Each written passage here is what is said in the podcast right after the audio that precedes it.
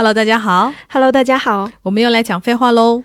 今天我们要来讲一个，天哪，就是感觉充满了狗血和争吵、抱怨对的话题，叫做那次旅游回来我们闹翻了。因为我看到有评论里面的朋友讲啊，就是说。我觉得是钱的问题，但我觉得不是。我觉得，因为有的朋友就说：“哎呀，就是因为穷闹的。如果大家就比方说有钱，就是什么豪华游啊，或者是什么，就是会不会有那么多矛盾啊？”但我认为就是你太轻敌了，因为我们最著名的那个综艺，到今天还被大家奉为经典的《花儿与少年二》。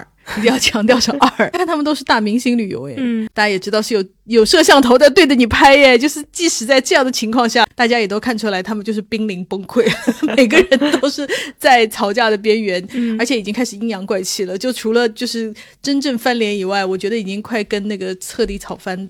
差不多，差不多，嗯，而且据说那个杨洋还因为就是这个综艺以后很多年之后都没有再接综艺，就是被整个被综艺和真人秀深深的震惊到了，说怎么会这样，然后一直对综艺就是充满了恐惧。哎，可以理解，因为我虽然没有看过那个全片，但是也就是因为他实在是太声名在外了，还是看过很多就是详解的那个帖子，然后我想这些问题。但凡你有一个就是大家虽然认识，但是又不那么熟的团体，其实出去的话是很容易碰到这种情况的。而且我觉得还有一个很大的原因，是因为人太多了。嗯，对对，人一多，你要解决的问题就是变得很复杂，就很很众口难调，就是这样子。因为我记得有一个印象很深的一个细节，到一个景点，他晚上休息，然后大家可以选择在外面扎帐篷，还是睡到那个宿营车，就那个房车里面。就是因为这么一个简单的问题，大家就已经快吵翻了。就到底选谁睡这个房车？可能房车就是比较舒服嘛，因为他们好像在什么沙漠那种，就是靠近沙漠的那个地方旅游是没有酒店的。谁在下面那个扎营？扎营可能就是不那么舒适啊，什么？就是因为这个大家。就已经快吵翻了。还有一个同样是去参加一个训练的项目，然后结果结束的时间和回酒店的时间不一样。然后呢，那个车那个车又没有那么多，所以他们只能制定，比方说先谁和谁回去，然后再回来接谁。什么时候？你知道一这样安排就容易出错，结果把杨洋给丢了。哦，对，杨洋一个人就在街头，然后一开始还没有人发现，因为还有人实在太多了，你知道吗？就是没有人，谁会就是说，OK，我有一个队长要 check 实时 check，没有这么一个人。哦，最后是郑爽那个。去没有，然后就是一开始大家发现杨洋丢了，然后有人就说要不要回去找，然后郑爽就说那不要找了吧，因为你不知道他丢在哪。郑爽就是因为提出就不要去找了吧，这件事也被就是被骂了，就是你毫不关心你的队友。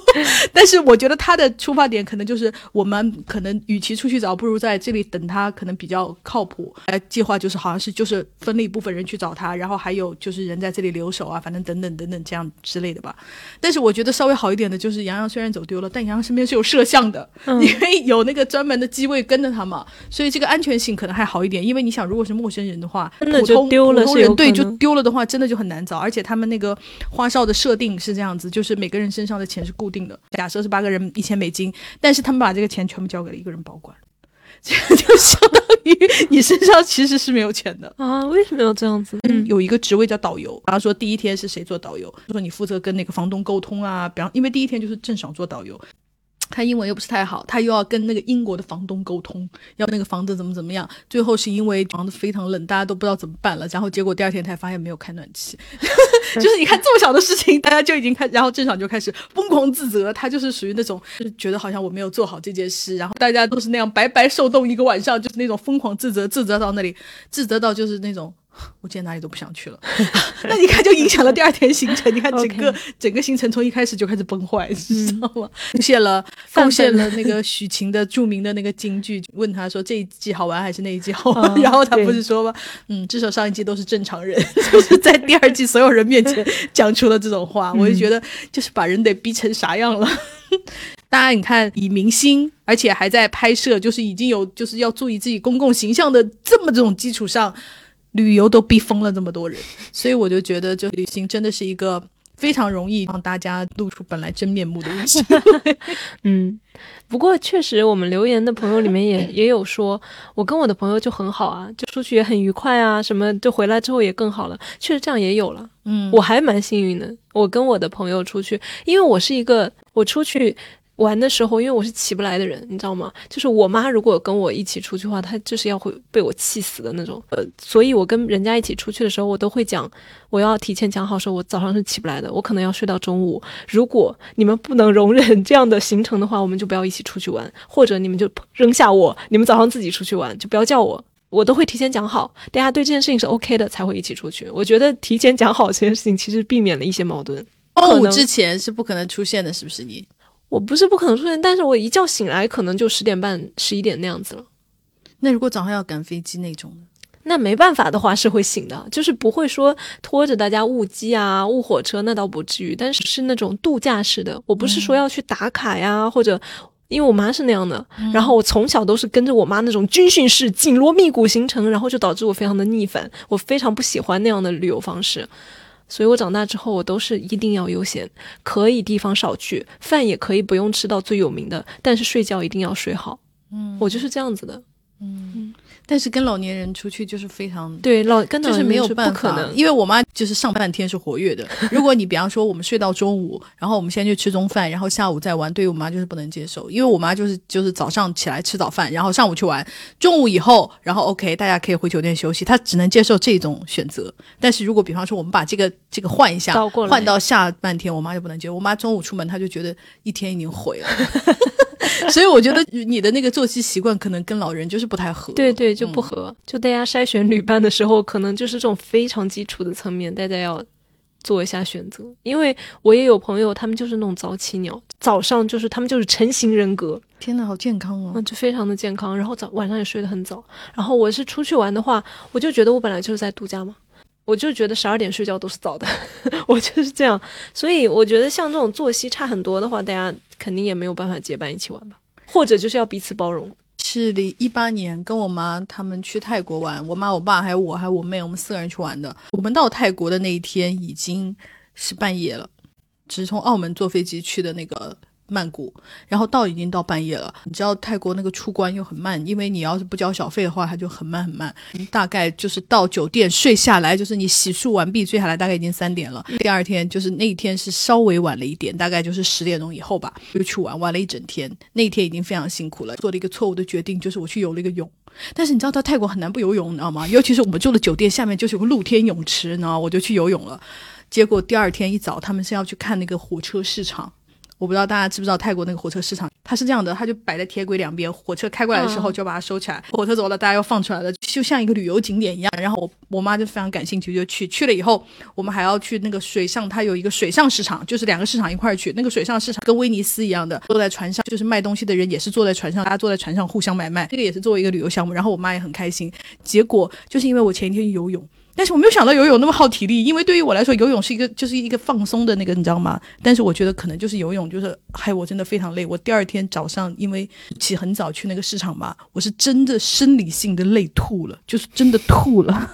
而且吐到就是一地，然后我妈说怎么会这样？怎么会？就是她以为是我吃坏了什么东西。我说没有啊，我说我吃的每一样东西都跟你们就是一起吃的。就是如果我坏，不可能我一个人坏吧？要中毒也是大家一起中吧？他们去火车市场的时候，我就在那个车上没有下来。我说我睡一会儿，你们自己去吧。因为我妈旅游是秉承的那种，你来都来了，你不下去看一下？我说我真的坚持不住，因为我刚刚就是第一个在水上市场的时候，我已经吐了一地了。而且非常好笑的是，我早上起来就是什么东西都吃不进嘛。然后我妈说你不吃早饭吗？我说。那我喝一杯西瓜汁好了，因为冰嘛，然后比较舒服一点。吐的时候就吐的鲜血一样，然后我妈就非常紧张。我说没有关系，是我刚吃的西瓜汁，不要紧张。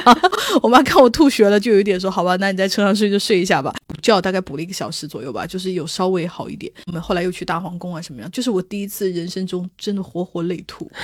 然后我就想说，真的怎么会这么严重？就想说，OK，我唯一跟大家不同的就是我前一天晚上我一个人去游泳。嗯嗯。但是没有想到游泳那么耗体力，让我有震惊到诶。说到体力，我又想到，嗯，旅游的时候选择什么项目啊，就是以什么样的节奏一起去玩也是很重要。我最近一次参加，因为我是一个很讨厌登山的人，就是我本身就很讨厌体育运动，然后登山在所有的运动里面又属于我尤其不喜欢的，觉得整个爬山的过程都很无聊很累嘛。那一次就是集体活动，是一大堆朋友，那时候是。北京的初春吧，就那种我们要赶上第一波踏青，你知道吗？就是非常有生活活力的那种朋友，一大堆十几个人。然后我本来不是很想去，但是就是大家就说你来嘛来嘛，然后我去了，去了之后当天爬山。所有人都穿着登山服，然后精神奕奕，然后还有人就非常专业，你知道吗？是有那种就专门爬山的朋友，就是他还拿着登山杖啊，就那种哇全副武装，还有什么一大杯水杯啊，就那种东西。我就是完全就是去春游的那种，我没有想到会那么累，爬上去三小时，爬下来三小时的那种山，香山吗？我忘了是什么山了。你看我都已经累到忘记那那座山不是香山，但是也是那个北京近的一个一个山。我在那个之前可能都十年没有爬过山了吧？在一次之前爬山，可能就是我们高考之前的誓师大会，然后大家爬山明志的那种爬山啊，所以对我来说就是非常的恐怖的一种久违的爬山之旅。然后爬着爬着爬着爬着，我就爬到了队尾，然后到最后之后，就是我跟前面的人已经拉出了一个小时的距离，他们已经看不到我了，怕我。丢在后面，就是有一个人是跟着我一直照顾你，对对对，陪着我，就是怕我丢了，怕我不行。看着他们的背影，然后就想：天呐，我就是不应该来参加这种身体健康的人的活动。而且他们就是说，你从来都不参加，为什么你从来都不来？一定要来！天呐，就是那种盛情难却的健康人士。OK，我听着就已经头痛了。嗯，而且尤其是我上次跟我妈去香山，你知道老人就是起很早啊。我们到香山的时候七点。早上七点，然后我觉得我已经来挺早了吧，然后看见有两拨人已经下来了，游完了。我想说大家这是在干什么？因为老年人可能就是较少吧。我就疯了！我真的觉得，就是像我们这种爱睡懒觉的人，我我每天就是在心里说，这是一个尽孝的行为，就是用这种词来劝慰自己说，OK，你是为了尽孝你才早起的。如果你跟自己说，我们今天是出去游玩，那我绝对起不来。嗯，我当时就是有一种，哎，我可能就脑子抽风了，我就会觉得啊，我打破一下我的舒适圈，去体验一下健康人士的生活。然后体验了一次，就想再也不要体验了，再也别来了，这次就是一个错误。OK。我觉得你还算是蛮那个的，但我觉得可能也是因为你个性比较好，就是比方说你不是那么爱跟别人起冲突啊，这些行程你也可以配合呀。我觉得是因为这样比较容易行程中变成了一个和谐的 trip，我觉得是这个原因啦。因为你的筛选可能也比较好，就是比方说你会选择比较熟悉的朋友啊，但是因为。众所周知，大家都知道我有个可怕的那个泰国的那个 trip，我已经跟大家讲过的那种。你万万没有想到，就到了那个旅游点，因为我跟他是我从北京走，他从上海走嘛，我们约到那个曼谷见面的。就是你打死也没有想到，你会在曼谷发现他又带了别人来，你根本不知道。而且更有意思的是。那个他叫来的那个人，我们在北京机场我们就已经见过了，但我完全不知道他就是将来要跟，因为我们排队去登机的时候我已经看到这个人了。然后更巧的是，我选择的那个班机是在香港转机的，嗯，然后要因为我想说，我刚好有个东西在香港，我去拿那个东西，你知道吗？然后我想说，正好在香港转机，他也选择了那个，我们在香港机场又碰见了，登上了同一班航班，然后在。那个曼谷下飞机的时候，我们又看见了这个女的。我还想说，天呐，这个女的行程跟我完全一样啊！我根本就没有想到她就是我朋友叫来的第三个人。接下来的旅程，我就是要跟他一起度过，真的太夸张了。下飞机以后，大家不是各自打车吗？就是那个时候，我还没有就是预料到我的命运是如此，就是 要要如此悲惨。然后结果我到了酒店，抛开我朋友的那个房门的时候，而且我记得就是二零零八年八月。八月二号吧，我进了他房间以后，我们就在看奥运会的开幕仪式，你知道吗？所以我印象非常深。房间里面有另外一个人，这个这个女的屡次碰到了那个，然后我就非常的震惊。朋友就正式跟我介绍他是谁谁谁，我心想说，然后呢？然后他就说他也是我的朋友，我们就是要一起旅游。因为人家在场，你又不可能当场发火说为什么你要就是叫一个我不认识的人来。嗯。然后就是开始了悲惨旅游，然后结果就是大家都知道他们两个人吵架了，因为我跟他是陌生人，所以我们两个之间比较客气。然后因为他们两个很熟，他们俩就吵架，吵到就是我们三个人在曼谷街头静坐。我没有办法处理这个情况，因为我也不知道怎么劝架。然后他们两个就是吵到谁都不理谁，我们三个人就坐在曼谷街头不说话，感觉人家以为我们在做什么抗议活动一样。结果只是因为我们俩，我们三个人吵架，然后就是崩成这样。然后泰国玩完了以后，我们回香港，我们就在香港玩了几天。到了香港以后呢，那个朋友，当然我觉得我们三个人里面最不靠谱的是我的朋友哈，不是那个他叫来的那个妹妹。我的朋友就是非常的夸张。到了香港以后，我们就说到香港主要的目的就是逛街嘛。他到了香港，突然跟我们说：“我有朋友在香港。”啊，我说啊，你也没有跟我们讲啊，而且不是他叫来的朋友，是就是香港本地的朋友。嗯我们想说啊，那要怎么办？然后结果他就抛抛掉我们两个人，他自己去跟他的朋友玩了。结果就是我们两个陌生人，当然我们经过前面的泰国的几天相处哈，也就成为一个普通的朋友，就变成我们我跟那个女生，我们两个人去逛街。关键是更夸张的是，他晚上也不回来，你就不知道要不要给他留门，你知道吗？哦就是很夸张，就是问题是，我就说，如果你要回来的话，我们就就肯定有人要给你嗯就是开门呐、因为你没有你没有房卡嘛，你要不要回来，他也不接电话。哈，嗯，他真的很随心所欲。我和他的那个旅游观念非常不一致，因为我是不属于就是出去旅游还喜欢逛酒吧的人，因为我感觉北京、上海的酒吧已经太多了。我要玩就是要去酒吧的话，我们在北京、上海就会玩比较多。然后，但是他没有，他就特别喜欢，尤其是在香港，他就是每天就是一定要去酒吧，就是喝酒，然后玩到就是三四点钟。但是你知道，白天要逛街的人，像我们就不可能玩到三四点钟啊。然后反正就是充满了就是各种各样的矛盾。哦，嗯，然后我当时我就发誓，我说这个人这辈子我都不可能再跟他 一起旅游，这是我一生中最后悔的那个。印象最深的就是他在曼谷街头就是打不到车，然后他就属于有点路怒症那种，打不到车他就会发火。啊，对，这个我记得。对，所以我就就是这点让我非常的就是头痛，因为我就觉得就是为什么出来旅游要搞到就是气氛那么糟糕啊，就是所以我当时就想说，天呐，我再也不要随便跟别人 出去玩了。哦，你说到在街头吵架，我就想起来，我们之前节目的时候我也讲过嘛，我唯一一次跟人在街头吵架，就是跟我对象去日本的时候，起因就是我发现他拿了一个那么长、好长好长的一个购物单，然后上面感觉至少有几十样东西是给他的同事、给他的老板代购，是就是非常的愤怒，因为我就觉得我们自己都没有买什么东西，我们是来玩的，我们不是来给人家代购的，你为什么要让别人这样欺负你？我就是觉得他有点任人拿捏，你知道吗？然后他就说：“那帮人家买一下嘛，就买一下嘛，你知道吗？”就是还很。然后我看到他那副面面的样子，我那个火蹭一下就上来了。然后我就在日本街头就是跟他大发火，然后就是嗓门老大，因为我基本上是不会在公开场合跟人家吵架的那种女的。然后我那一次我就是非常的生气，我就会觉得。我就觉得你怎么如此的不尊重你自己的时间和不尊重你自己的假期？我就觉得代购你一两样、三四样就还可以，但是他那个单子真的老长老长。然后他那个当我们在药妆店排队结账的时候，我我看到他老半天不过来，过来的时候他那个篮子里面超大的一个篮子，里面装满了东西，然后我当时就发火了。那他人真的很好，嗯，然后我发火到了最后之后，他就说：“那这样吧，已经买来的东西我就给人家买了。” 就是还没有买的，我就跟他说不方便了，明天就不帮他们买了什么的。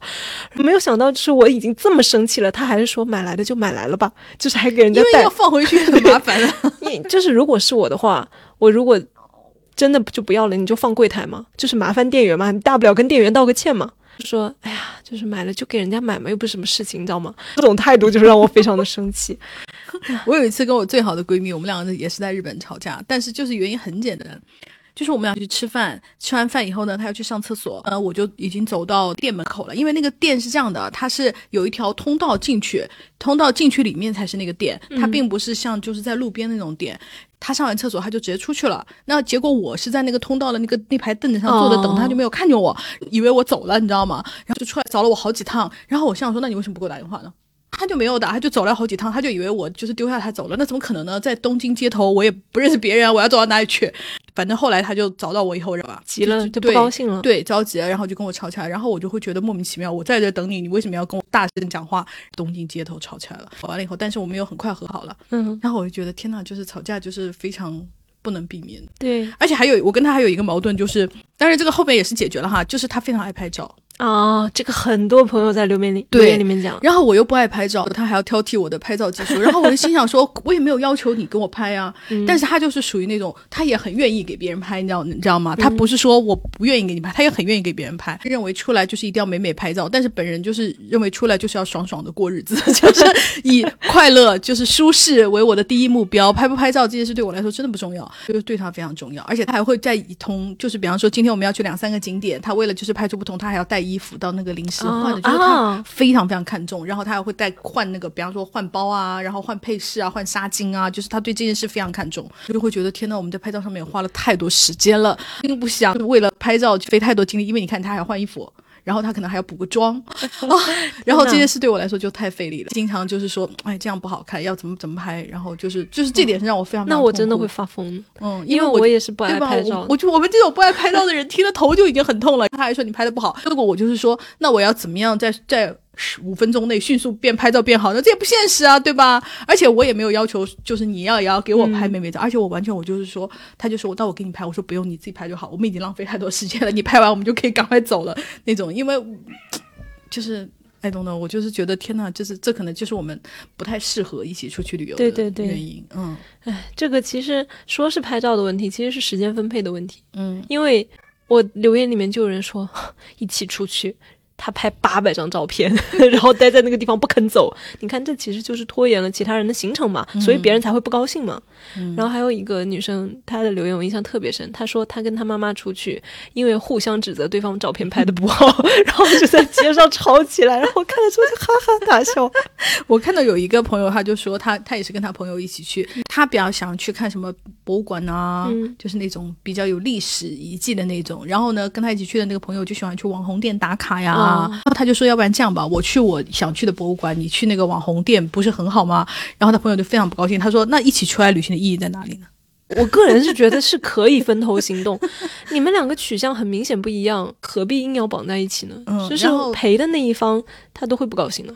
对，然后他们就就变成，就比方说上午陪你去博物馆，然后就有一方痛苦；下午陪你去网红，然后还有一方痛苦。但他们就要一起行动，因为我估计可能就是他朋友就是不愿意一个人行动。就比方说，可能也是怕危险啊，或者可能也是需要有人帮他拍照啊，或者就是有人可能就是需要 share food 啊，就是分或者单纯就是不喜欢自己一个人行动，这也是有。，然后这个就是让他非常的痛苦，但是也没有办法，因为朋友都已经提出我不想跟你分开，那你也不能说我想跟你分开，我们俩各走各的，因为也很难说出这种话啊，因为他都说那我可以陪你去博物馆呢、对不对？因为大家对于那个一个地方玩的那个取向真的很不一样。嗯，比如有一些人他就是喜欢自然风光，嗯然后有一些他就喜欢看历史啊、人文的东西。我的私信里面就有一个朋友，他讲说他跟他的好朋友一起出去玩，然后好朋友就发火了。到后来，就之前他讲了很多他们之间的矛盾啊，都是那种其实都是听起来是不大的事情，但是他后面好朋友发火呢，原因是什么呢？就是他们去苏州，然后玩，他一起去了一个类似于那种什么文物古迹的那种地方，就是有点类似于庙吧，具体什么地方我忘记掉了。他好朋友就不高兴了，就是说我们自己的城市就是有很多庙的，就是我已经看够了，我不想看庙，我就是看这个就是觉得很没意思。然后他就非常的愕然，他就觉得这个地方很好玩呐、而且就觉得你要是不想看庙，你为什么不提前跟我讲呢？你提前跟我讲，我们也可以商量吗？整个讲出来的事情就是他们两个的旅游的那个取向非常的不一样，而且他们两个个性也不一样。他朋友是不乐意，但是不会提前说的，然后就是硬陪他。我觉得站站在他朋友的视角是我在硬陪你哈，然后陪陪陪陪，好几天过去了就受不了了，他就爆发了。我们投稿这女生的视角就是你不乐意，你为什么不跟我讲呢？嗯，然后我什么都不知道，好像还在勉强你，到最后就是闹得很不愉快。因为也有一部分老人是这样，像我妹的爸爸，他就是这样的。因为那时候我们去美国的时候就在做那个行程啊，我我就会在我们家的群里面就是开视频会议，我就说大家一定要就是讲清楚有哪些行程是你不能接受的，比方说像我妈不能接受爬山，因为她腿不好，然后我爸不能接受什么什么之类的，这样大家就会讲出来，你知道吗？然后就是我妹在做那个时候，她就讲说她爸就不行，她爸就是那种属于那种啊，好好好好好啊，你们安排你们安排，然后结果就是，其实他那个行程他就是不喜欢的，可是他又讲说，哦，小贝可能也不容易，你们安排了就已经很好了，然后我还要挑剔，显得我这个人好像很不上路一样的。然后结果就是那个旅程大家都不开心，因为他爸明显就比方说。就是比方说不喜欢走路，就属于那种啊，你们喜欢，好好好，那我们就去吧。那然后，然后就是对于就是一起去的家人来说，你要是不喜欢你就讲嘛，我们也不是非去不可啊，就是只不过比方说，就是刚好这个这个地方有这个景点，问你要不要去，然后他爸就是属于那种不太愿意表达，就像她那个闺蜜一样，就是、不太愿意表达自己不愿意。对呀、然后 然后我妹就是说，每次跟我爸出去就是要反复跟他说，你真的想去吗？你去想想去吗？然后你问多了，他爸又想说是不是你不想去，所以又这样问我，然后就是沟通中就是成本提高了很多。我爸是那种领导式的，就是哎，你们自己计划，没关系，就是我把握大方向，你们掌握小细节。你看，就是我爸就这样子。然后他大方向有把握吗？但是就是他的大大方向可能就是我们要去哪里，然后呢大概要干嘛，但是他也不会管的特别细，说是这样说哈，但是如果当天早上我起不来了，我们前面也讲了，我就是一个起不来的人，然后起不来了之后，我爸就大发火，我爸就说，早就可以起来了，现在几点啦？几点了？吃饭又晚一个小时，下午又晚一个小时，一个小时变两个小时，就是我爸就要一直在那里念，那他不可以自己去吗？他他就要集体行动啊！我爸其实是他嘴上虽然说，嗯、他要就是他大体满意就行了，你们把握细节，但实际上他是不能容许细节出错的。他的预期跟他实际上的行为其实是不一样的。那很烦呢、对啊，就很烦啊！我爸就是一个非常龟毛的男的。爸妈去香港的时候也是这样的，就是我们讲好了中午十二点碰，嗯，我们已经讲好了十二点碰，我妈十点来敲门。她一敲门的时候，我以为已经十二点了，你知道吗？因为我和我妹就是睡得呼呼大睡那种。因为哦是这样的，因为我们本来讲说。我们当天早上要去看《复联四》的那个首映，因为当时就先在香港上映，然后在内地上映，然后我们想说，那先在香港，我们正好在香港就在香港看了嘛。然后结果我们前一天玩的太累了，然后我们两个人晚上就是商量说，要不然我们俩别去玩，因为我觉得我们俩起不来，然后我妹也觉得我们俩起不来，我们俩就决定 cancel。cancel 了以后呢，我就发了一条那个微信跟我妈说，我们明天早上的那个电影就是 cancel，因为他们俩肯定不去嘛。我说我们俩要睡一会儿，所以我们中午十二点钟在酒店碰，我们出去吃饭。你看这是不是已经讲讲得很清楚？结果我妈十点钟就知道我们俩没有去，因为我们本来本来是九点钟的电影，我妈知道我们没有去，十点钟就开始敲门，然后我以为十二点了，我就开门，我说怎么了？我醒了以后，我一看就是没有嘛，就是十点嘛。我说怎么了？我妈说哈哈，你们就去，我就知道你们两个人不会起那么早去看电影吗？我说所以你敲门就想跟我说这句话吗？然后我妈就是说可以起来了，可以起来了。我说不是约好了十二点吗？我妈说差不多了，差不多了，你受得了吗？然后我就想说天呐，就是为什么？为什么我们已经说好了，就是你十点钟还是要来敲我的门？十点跟十二点就是差很远呢。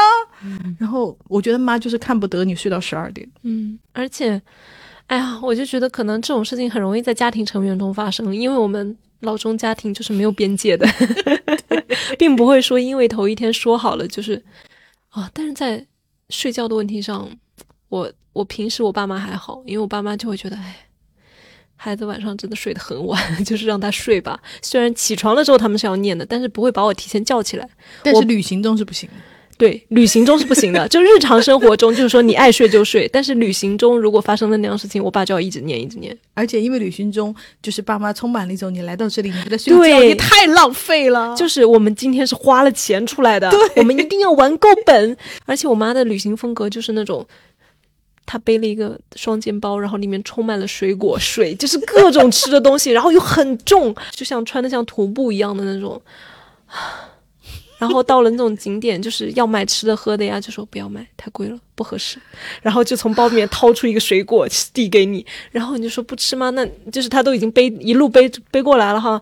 但是你要说这个水果，比如说那个苹果闷在那里，就是也不是说烂吧，但是你就软软的。也就是它也不是说坏掉了，但是你出来玩，你不是想出来吃苹果的。但是我妈就是一一个就是要艰苦朴素的这样的一个女人。真的很痛苦，因为嗯你知道去玩，你就很想吃当地的小吃、啊，对，而且你看到路边就是有卖，你就很想买啊。嗯，我觉得这点我妈还可以，我妈就是比我还爱买路边的东西。那我们家没有，我妈就是看到路边的那些，就比如说小玩意儿啊，或者那个当就是那种纪念品什么的，就说：“哎呀，骗人的，都是义乌产的，就是有什么好买的，就是都一样。”然后我就想，嗯，确实都一样。就是我妈这个观念确实也，因为她从小就反复的灌输给我，然后我我也是一个不爱不爱买纪念品的人。然后我发现，我最近一次发现我很像我妈，就是我们之前节目里面也讲的，就是我对象去。呃，环球影城，然后买那个魔杖，他很想买那个魔杖，那互动魔杖就三百多一个。到某些景点，就是你转一下呀，它有那个感应，对灯会亮灯会亮啊，或者有一些那个机械的那东西就会转一下啊，或者怎么怎么样，还是这魔法，他就是很很想玩那个东西，他在旁边说骗小孩的。然后我那一刻我就感觉到，天呐，就是我妈的灵魂就是活在我的身体里，确实她的教育很成功。天呐，我刚想说。这样子的小孩，将来你带他去迪士尼乐园的话，然后你就会说义务买小孩就会气哭，因为我上次看到有一个家长就说，就是迪士尼的东西确实是比较就是贵嘛，但是它就是正版的东西，人家就是有版权费在上面。然后有一个妈妈就说，她就是带小孩去迪士尼之前，她就会先在网上就是电商那里购买一些类似，比方说周边啊什么的。她就说小孩就是到了那里，可能就不会那么想购买，就是。特别贵，因为你知道我在迪士尼买过一个那种头箍啊，对大概就要一百二。我想说什么鬼头箍，它就要一百二。但是你到了那里，你还是会想买了，所以我就买了。然后结果我觉得看到网上就是卖相似的，但可能就是盗版的哈，我不知道是不是应该是盗版的，它大概就是卖六十左右吧。嗯，然后那个妈妈就说她就是那样，然后到了那个迪士尼小孩小孩果然就是要吵着要买，然后他从包里拿出来那个的，然后小孩就是哇哇大哭，小孩就是有一种就是还是被骗了的那种感觉。嗯然后我想说，天呐，这个方法就是行不通。对，小孩可能就是想要店里面挂在那里卖的那个东西。对，而且他就是要那一个。嗯，你就算他说他说他拿出一样的或者是类似的那种小孩就是不行，小孩还是在哭。然后我想说，天呐，这就行不通，因为我原来以为他是那种计划通，然后结果是不行的。我觉得也是行不通，就是最后那个环球影城的魔杖还是买了，然后我就看着我对象就是去，就各个地方去玩拿拿着那个地图去找那个东西互动。你知道，因为那时候还是下雨天，然后有一些设施就是有点坏了，你知道吗？那个不亮对，不亮啊，也不动啊，就很失落。就说没关系，没关系，我们再到下一个地方。因为我就觉得兴致勃勃，兴致勃勃，你真的玩不到，你又很可怜，就是买吧。反正他在你玩的时候，我又忍不住，唉，又被骗了吧？我是去那个，因为我去环球影城是那个呃洛杉矶的，嗯当时看过《哈利波特》，只有我跟我妹，我妈是和我爸是没有看过《哈利波特》的，嗯所以我们去排队的时候卖魔杖的时候，我当时就是因为当时我不知道它是可以互动的，我以为就是那种你知道，因为你去了以后，就是它就是那种学徒的那个店铺一样，很多人在那排队，以后就是有一个人穿的那个是 Snape 的那种衣服，就会跟你讲课，然后全英文的，你知道吗？我又我又不能完完全全的听懂，大概只能听懂一半左右吧。当时就很多人买那个魔杖。然后我就以为它就是个普普通通的纪念品，结果我出来以后才看见有人就是可以玩那个互动，就一转那个亮的，然后我就非常后悔，然后我想再去买，然后那队伍巨长，你知道吗？我就是没有勇气，哦就是再排那么长一次队了，然后我就是非常的后悔，因为我也很想买那个魔杖。真不错，文文娱行业真的非常需要你们这样的人，才能支持他们活下去。就是像我们这种老要说风凉话的，就是是其实是，啊，就是很对不起他们这些大 IP 的制造者。而且我跟你讲，我我们已经算是很随便的那个就是旅游者了。嗯我去了以后，就是你只要在那个学就是那个学徒店，肯定有穿着全套的十个有八个都是对对穿那样对对对而且还带那个 Gryffindor 那种那个对橙色的那那个围巾的。然后我当时看了以后，我就非常的羞愧。我你知道，就是在十个人有八个人穿校服的时候，只有你没有穿校服，你就会有一种天哪，我好像就是没有带着一颗尊敬的心来到这里。也还好吧，就新生入学的时候也没有配校服啊，你就是新生入学嘛。OK，是不是很合理的解释？非常。但是我就是觉得，在旅行中有种种原因，嗯让大家那个，因为我们都在讨论说为什么，为什么一到旅行，就是大家就会容易吵架，因为比方说你平常啊，你们比方说在。嗯，单位上也相处的蛮好的啊，还有就是你们在家里也很和睦啊，或者就是说你们平常谈恋爱也是就是恩恩爱爱的啊，为什么一到旅行中，大家就会变得面目可憎？我觉得我们可以大致分成几类，第一类叫做钱，对，就是消费观。嗯，我觉得这个是特别密集的，很多很多人都会提到的问题。而且这个消费观的这个是，不管你有钱没钱，大家有差异就会容易就出问题。对，有的时候也不是因为穷，对，而是因为你们那个消费观念不一样。因为前几天微博有个热搜，就是跟朋友一起出去旅游，回来我就把他拉黑了嘛。它里面讲了一个还挺典型的，就讲他他们走路走到口渴了，去那个茶颜悦色喝那个免费的水，因为他那个柜台门口就是有接水的地方，你。不是消费者，就是去接水，好像就是会有点不好，或者还是不让啊，我我不太清楚哈，因为我也没有喝过茶颜悦色。然后结果他们两个女生就是计划有一个人，就是那个博主，就是说我拉黑了我朋友的那个博主，他说我假装去排队，你就去要水。如果那个店员问你，你就说我朋友已经在那里排队要买了，所以我们是消费者。就是可能对于这件事情非常的尴尬，或者就是就没有办法扮演一个撒谎的角色。然后结果排到他的时候，就是店员问他要不要水，他就说哦我们我们我们不要，就是那种自尊突然那个、哦、对，然后他就非常的愤怒，他就说我们俩已经分工分好了，你为什么就是不能就是不能按我的计划来呢？就是他很崩溃。哦，嗯，我能理解他朋友诶，因为我可能也是那种有点说说不出口的。你也能理解他投稿的女生，她就是整个那个旅游计划的。制作者，啊他就说我已经按你的要求做出了就是整个就是最最有性价比的那种计划，为什么你们就是不你连配合一下都不对而且我已经就是主动就是排队，因为排队也还是蛮辛苦的嘛。你只要去拿个水，就是很简单的事情啊。我估计可能如果他朋友提前说我讲不了，那他们俩嗯可以换一个角色就是来做。可能他朋友就是也没有办法开口说我干不了这个事，结果就是嗯就是又因为这种小事吵起来。旅行还有个很大的原因就是容易吵架的，就是你不能说走就走，你不能我立马买机票走。就是很难有人能做到，就是因为如果做到这一步，基本大家就属于已经翻脸了嘛。嗯，对吧？如果你要想说，天呐，我这个旅行还要继续下去，那你可能就就必须把这口气咽下去，然后咽下去，这个其实就是矛盾在积累了。，对对对，嗯，可能到了那种不得不爆发的时候，尤其是我觉得情侣就更比较容易，你会有一种。你这都不让着我，以后我们俩还怎么处下去？就很容易上升，你知道吗？哎就很容易有那种，你看我们俩只是相处两天，你都不能够，就是我们俩都不能和谁相处。以后我们结婚，我们要住一起一辈子，那我就要慎重考虑这些事情了。我觉得很容易是这样子。也不一定是情侣吧，反正就是大家没有一起住过的。旅行确实是类似一起住的关系，因为等于你们衣食住行二十四小时都在一起啊，对，就是这种高强度的 这种亲密，可能不是大家都能受得了的。对，所以我就觉得，就是要不然大家可以先短短暂同居个周末同居个一两天呐、试试看呐、什么的。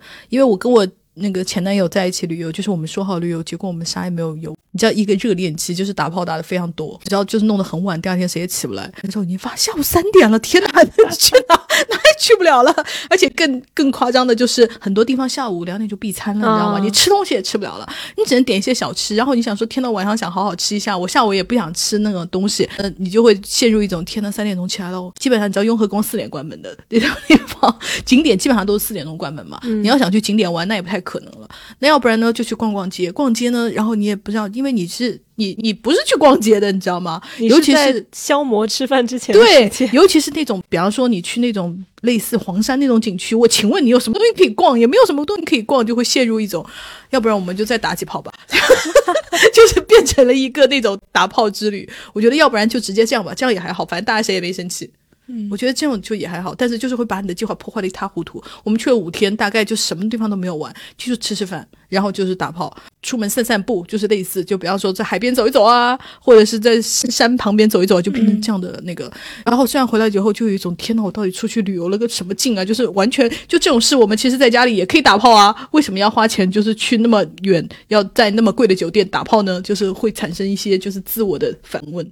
也还好，因为我就是那种度假型的。我上次去成都玩的时候，也是大部分时间就待酒店，也不是大部分吧，反正我都是下午出门的，就是你说的那种情况。当然我不至于说醒来就三点了哈，我可能醒来是一点钟吧。OK，那你还可以有对我我比你稍微早两个小时。我在成都过得非常愉快，因为我有很多地方我是没有去的，大概去一下，去不了就算了。大部分的时间就在酒店里面点外卖，因为成都的外卖很好吃。凌晨两三点还有人送送那个手撕兔啊什么的，就什么都有的送。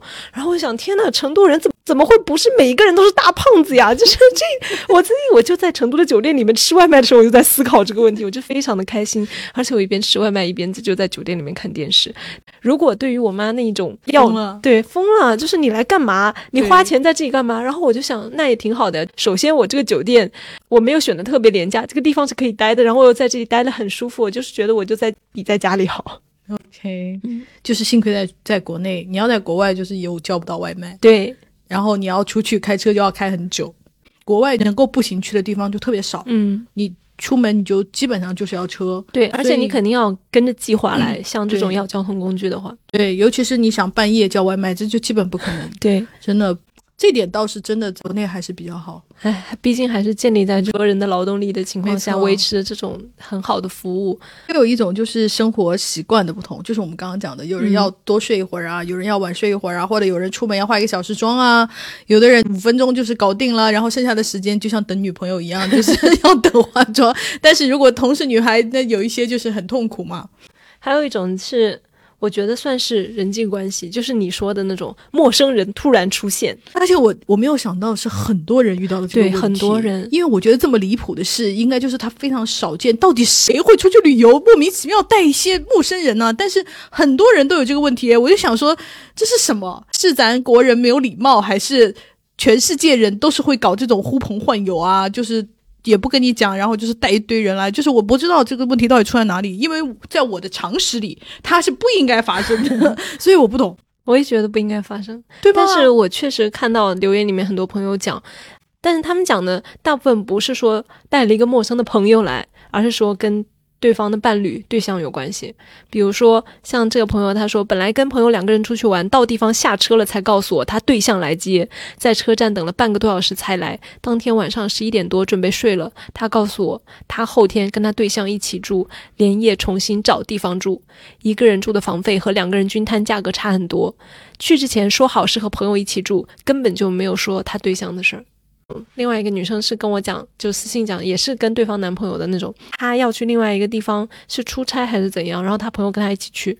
本来呢是说要在那个城市两个人一起玩，她的朋友是异地恋的，她朋友也说了她要去看她的男朋友，所以呢，他们这趟旅游就从他们两个一起玩修改成了围绕着她要去看她男朋友的这个行程，就整个就变成了那样子，然后都就着她嘛。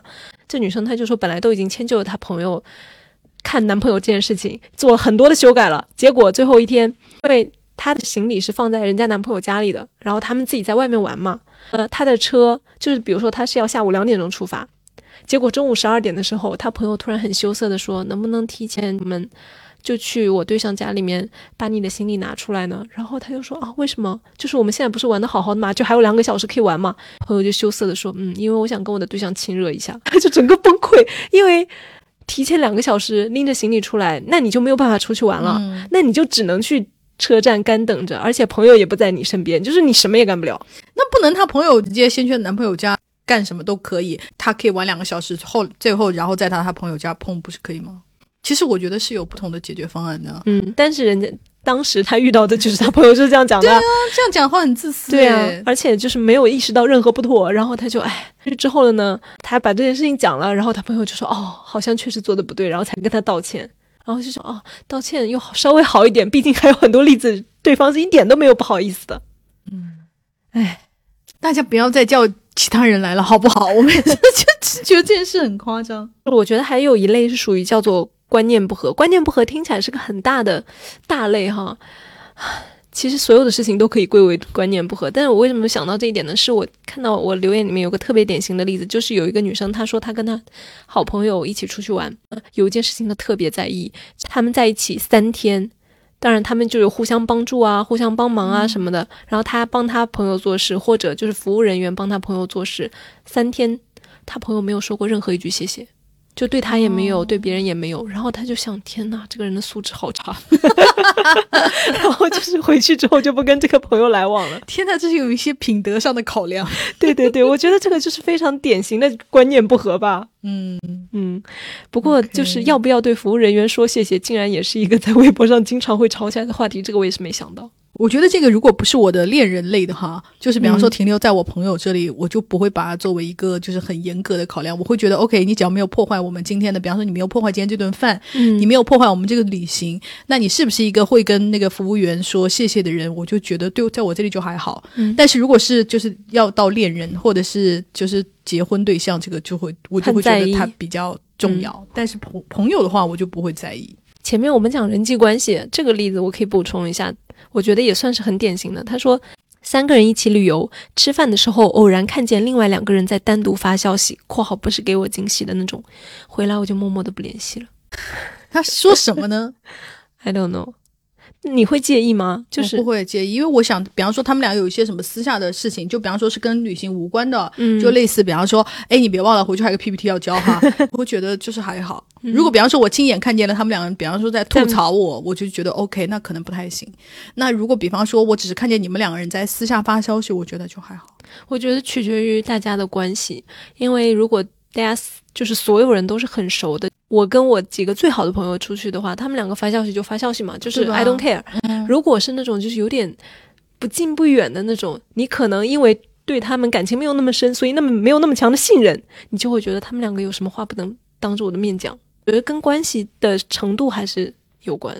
我觉得或许人家是在讲一些，就比方说有前情的东西，比方说他们俩之间有一些什么事情，类似就是比方说，呵呵，我那个前男友又来找我了。那比方说你可能不太了解她前男友的状况，那个朋友比较了解，他们可能就是又在讲这个，我就会觉得 OK。那可能他们确实有一些就是这个要谈，而且你会想说，我也不是那么很想听她前男友的事，就是不跟我讲是 OK 的。我觉得这个还好，就是不要到呃，因为有一个朋友他投稿就是说。我们三个人出去玩，结果他们两个人分别就是跟他发私信，就是互相骂对方。我就觉得，就是私下发消息，他就说：“天呐！”我在想说，他们两个是不是也就是这样在骂我？就是陷入了一个就是这样的关系。我就觉得，哦，这样就可能有不太好。我觉得这种也算是一种观念的差别。他说的是他家里的这个朋友，他说最离谱的一次旅行就是我爸让我组织的家庭旅游，三番五次气得我崩溃大哭，最后不能成行，所有人都松了一口气。那个事情具体是什么呢？起因是我们的城市开通了到北海道的直飞航班，中青旅就出了对应的滑雪团。我想我爸一直想要滑雪，不能成行，我就说家里人一起抱团去玩吧。结果我爸要求一家人要分成两个小组出发。我和我老公，我爸跟旅游团走，我妈和我弟俩人自由行，坐不同的航班到日本，因为他害怕一家人在飞机上被一锅端。哦，对我妈也会这样。嗯，旅行社就说做不到。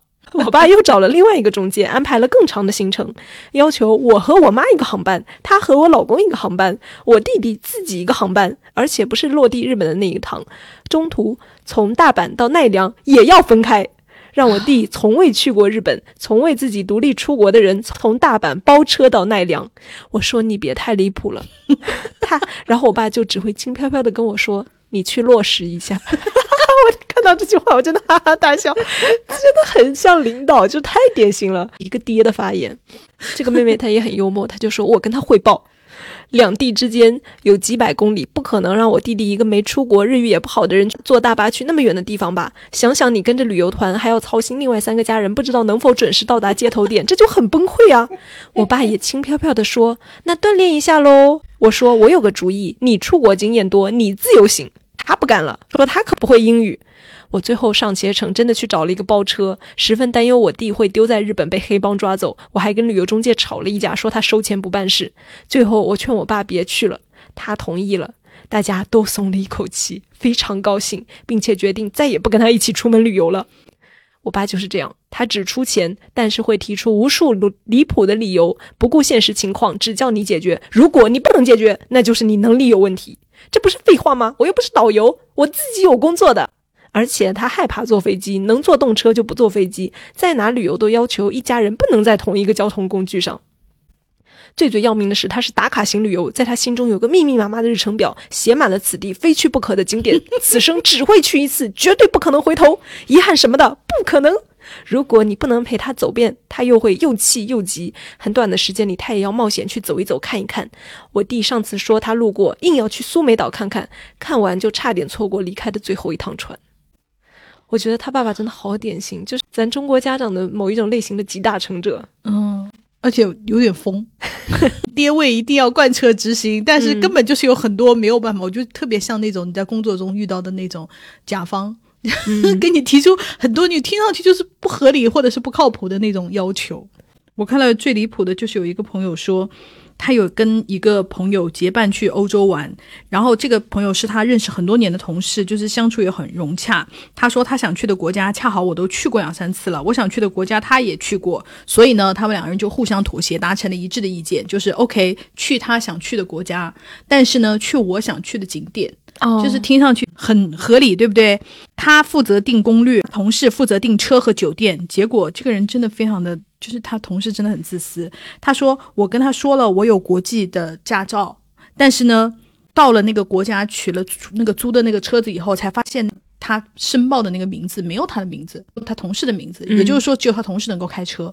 他同事开车了以后。”在每次去景点的路上，他都让这个妹妹指路。那他指了以后，他就假装开错路，那个景点该拐不拐。后来他就说：“那那为什么要这样子？”对，他就说：“我觉得去那没有意思，我们去别的地方吧。”他就是根本不想去。那个妹妹就说：“可是这里我去过了。”然后因为他是开车的嘛，他就装没有听见，他就去他自己要去的地方。更夸张的是，十一天的旅行基本上都是去他要去的地方了，都是热门景点。我早就去过很多次了。我就说前十天都听你了，最后一天我要去奥特莱斯买东西，这个你总可以满足吧？他说好。第十天跟我说他不去，我说我必须要去。他第二天早上六点起床就把车开走了。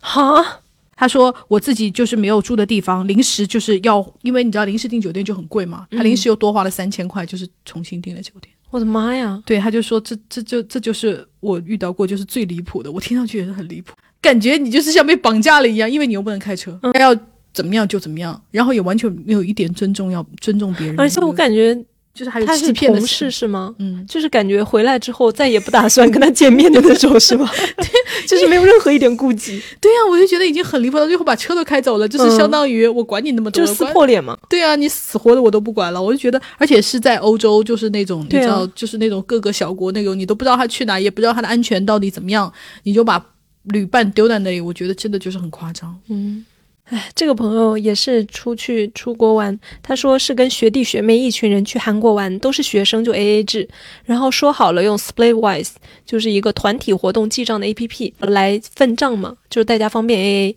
我当初还很有先见之明的问了一句，说用新币记账就很新加坡，因为我估计他们就是 base 是在新加坡，所有人是在新加坡上学应该。他就说是用新币记账呢，还是用韩元记？因为汇率每天多少都会有点不一样。都说这一点点没事的，用韩元吧。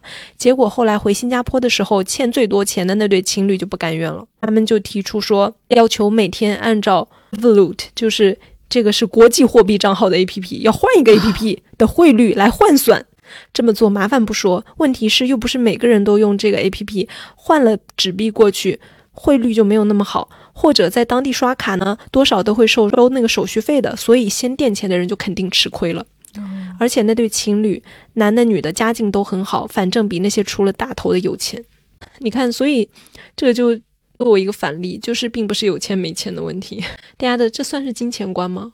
我觉得就是很计较吧，嗯因为也有一个朋友，他就说他们一起去爬山，爬山就是你最不喜欢的活动。然后呢，也是爬到一半，有一个朋友就说他爬不动了，他就说那没关系，你去坐缆车吧，那我继续爬，我们就是在山顶见。结果他们就不知道缆车的票要多少钱，他就说我把我身上的那个钱都给了那个一那个他朋友，然后他朋友就拿了那个钱就走了。结果他到山顶了以后，发现朋友不在，然后打电话给他，发现他朋友已经下山了。啊，就是可能等太久了吧，因为那个你知道缆车的那个速度和爬山肯定就是差很多嘛。但是我身无分文，我下也下不来，我我想坐缆车下来就是没有办法下来，我就只能又自己爬下来。你看这也不是金钱钱造成的，但是你要不然就多等一下呗，对不对？你说那个计较不计较的，就是有另外一个朋友，他就讲说，有一次三个人一起吃饭，默认就是大家 A A 嘛，所以就是总价除以三这样 A A。结果有一个人就提出五个鸡翅，他只吃了一个，要求少付一个鸡翅的钱。我觉得这个是钱的问题。嗯，嗯，是吗？因为这个不不旅游的话，我也经常就是原来我们公司有一群小孩，都是那种刚刚大学毕业没有几年的，然后有一次他们就吃海底捞，然后后来回来这家公司吵起来了，然后我一问才知道，大家就是因为就是那盘肥牛我没有吃，或者是可谁点的可乐谁自己付，因为吃海底捞以后大家没有办法均分，因为都认为我要。为你付那瓶可乐的钱，或者是你那盘肥牛都是你一个人吃的话，我为什么要付？就是为了这种你知道，就是没有办法界定的事，因为谁也不能证明你吃了几片，我吃了几片这种事在公司吵起来。然后我听了以 后，我就想说，OK，那我确实没有办法，就是出来就是帮你们，就是决断这种东西，就是你们要不然就是公平 AA，但是大家就会因为这个吵架。嗯，大家一起出去吃饭，肯定没有办法。对啊，就算不是吃火锅，吃菜也是一样的。对啊，你不能那个就是说我没有吃那盘菜，我就不付钱。但是你就是要这么说的话，又有那种特别夸张的，就是去 KTV，因为大家 AA 就一个劲的点酒，然后点完酒之后还要把酒带走的那种人。那我觉得没有办法，如果你参加集体活动，你就要接受 AA。如果你不能接受 AA，我就建议大家不要就是参加这种集体活动，嗯因为就是有的人会胃口很大呀。嗯。但这个朋友呢，他就是这个例子的另外一个视角。他说，四个人去香港旅游，剩下三个人要吃蛋糕，我不想吃，但是还是按照四人均摊买了蛋糕。回到酒店，没有盘子，没有勺子，掰着吃。我说了不吃，还给我留了一块，还要收我钱，甚至蛋糕是第二天才给我的。（括号酒店没有冰箱。）我不想闹翻，只只能够一口吃下去。我就觉得旅游的时候确实很容易被裹挟到这种大家一起分账的局面。可能有个地方你就是不想去，但是你要说集体活动就你一个人不去吧，嗯好像也不一定很好做到。有个东西你就是不想吃，但是你真的一口都不吃吗？可能人家就是说你吃一口嘛，你吃一口嘛，然后你吃了之后又觉得很不好吃。因为这里有一个有一个另外一个朋友的视角，他也是完全不一样的。他们也是就是大家集体出去旅游，然后大家把所有的钱都给了其中一个人付账的。他们就出去逛街的时候，街边有一个小吃，其中有一个人要吃，但其他人都不要吃。就比方说王一博想吃好了，王一博就说那我要吃那个，那其他的人都说我们都不吃，然后王一博说那不管就要付账的人就是。我已经把钱交了，交到那个队长那里了，队长就应该来付账。然后其他人就觉得很不公平，为什么我们这个 A A 的钱里面，我们比方说我们五个人要帮你帮你 A 这个路边的东西，你不可以自己付吗？然后王一博就说：“可是我把钱都已经交掉了。”然后因为这种事情是争吵，我 我觉得 OK，就是自己想吃的东西就自己买吧。嗯，大家知道那个现在微信上面已经有一种 就是 A A 的方式是可以就对是可以每个。哎，好像是那种小程序吧，是可以按照每一个人自己付自己的，就你点什么你就付什么。可是你点什么不表示你其他人没有吃你的呀？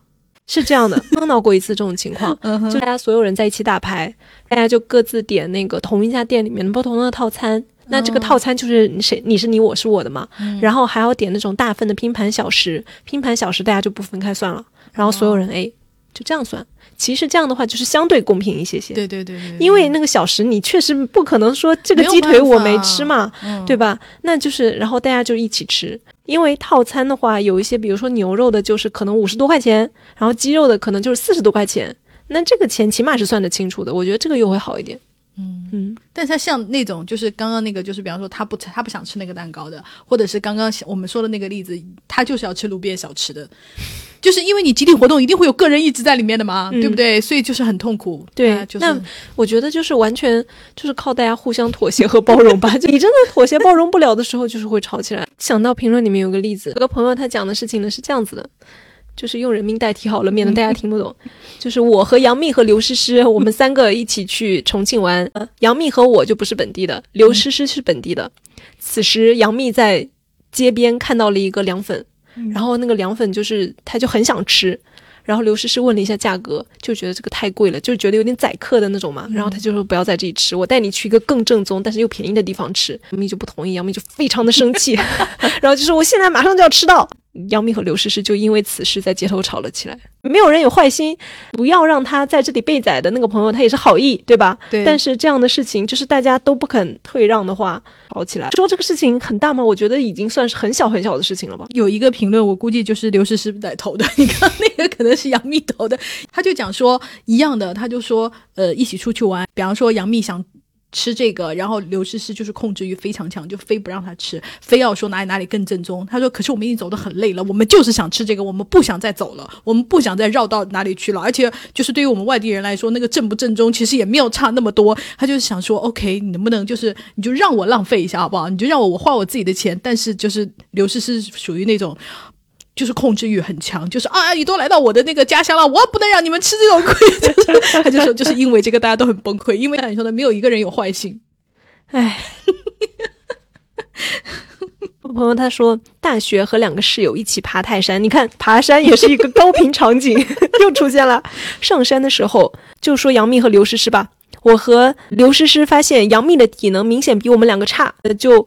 主动接过了杨幂的所有的行李，让她可以零负担的爬山。我和刘诗诗一人背着一点五人份的行李爬山，其实还是很累的。没想到途中休息的时候，杨幂告诉我们，有个路人阿姨跟她说：“前面两个是你的朋友啊，你的朋友怎么埋头就走在前面，都不照顾你呢？”他把这话复述给我们，感觉就是借阿姨之口表达对我和刘诗诗的不满吧。但我俩当时也很累，不知道还能怎么帮他扶着他上山吗？总之，在下次旅行，我就和刘诗诗单飞了，没有再叫上杨幂。可以理解，可能就是杨幂也是很需要，就是大家一路走一路聊天啊那种。但是大家背心里已经很累了，可能已经没有没有力气再聊了。我就建议大家像我一样，就是认清自己，你爬过一次山之后，就不要再跟 对会爬山的人一起去爬山了。对我也是这么觉得，不要再参与你不喜欢的那个 旅游项目，大家都会很痛苦。嗯，这个朋友他说，本人和一位因为运动相识的同性好友相约出国游，因为本人会目的地国的语言，于是全程充当翻译。中途一切都好，最后一天我们在一家百货商场逛街，我计划的东西都已经买完了，同行的好友一直买买买买个不停，几乎在百货商场快待满了一整天，本人就一直充当翻译。直到发现他开始买男性用的东西，我才明白过来，他正在搞代购挣钱。他还发了朋友圈直播购物。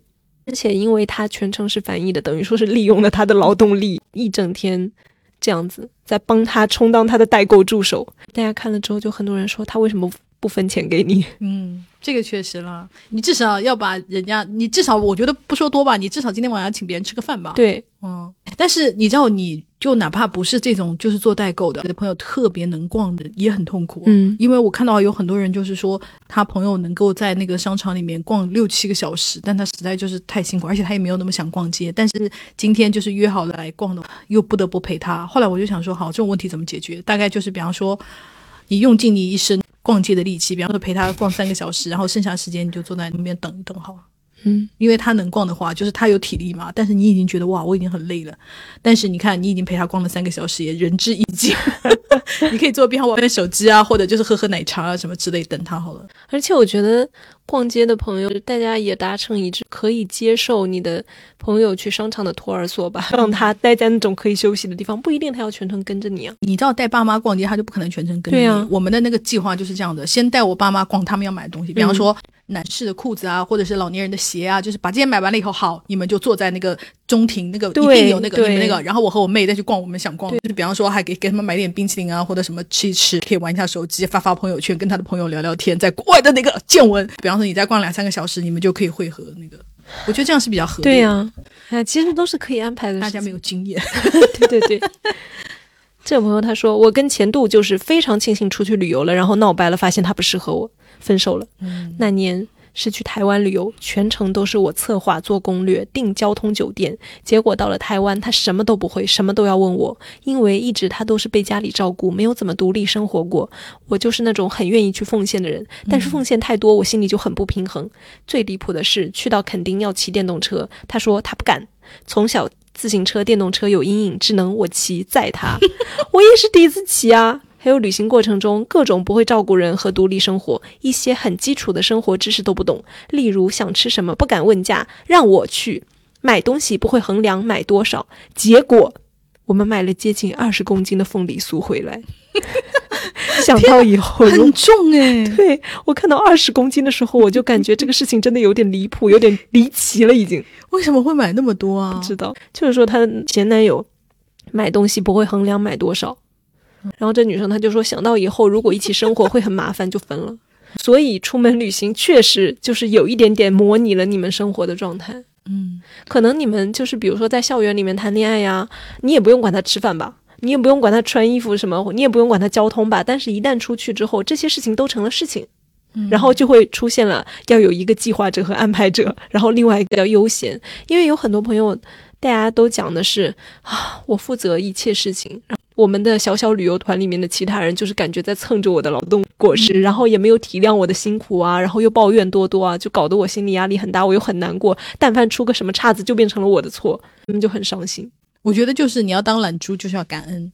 对，经常表扬那个做策划和做攻略的，因为我就是那种 做攻略的人，但是我就是属于那种嘴巴比较甜，就是大力，就是天哪，安排的很好，人家安排了已经付出劳动力很辛苦啦，你就讲点漂亮话，我觉得就是很应该吧，你就是应该要感恩人家付出的劳动啊。但是我有一个朋友又提出了不同的意见，她说她也是跟她老公旅行过一次，然后发现就是旅行中种种不合，她说从此。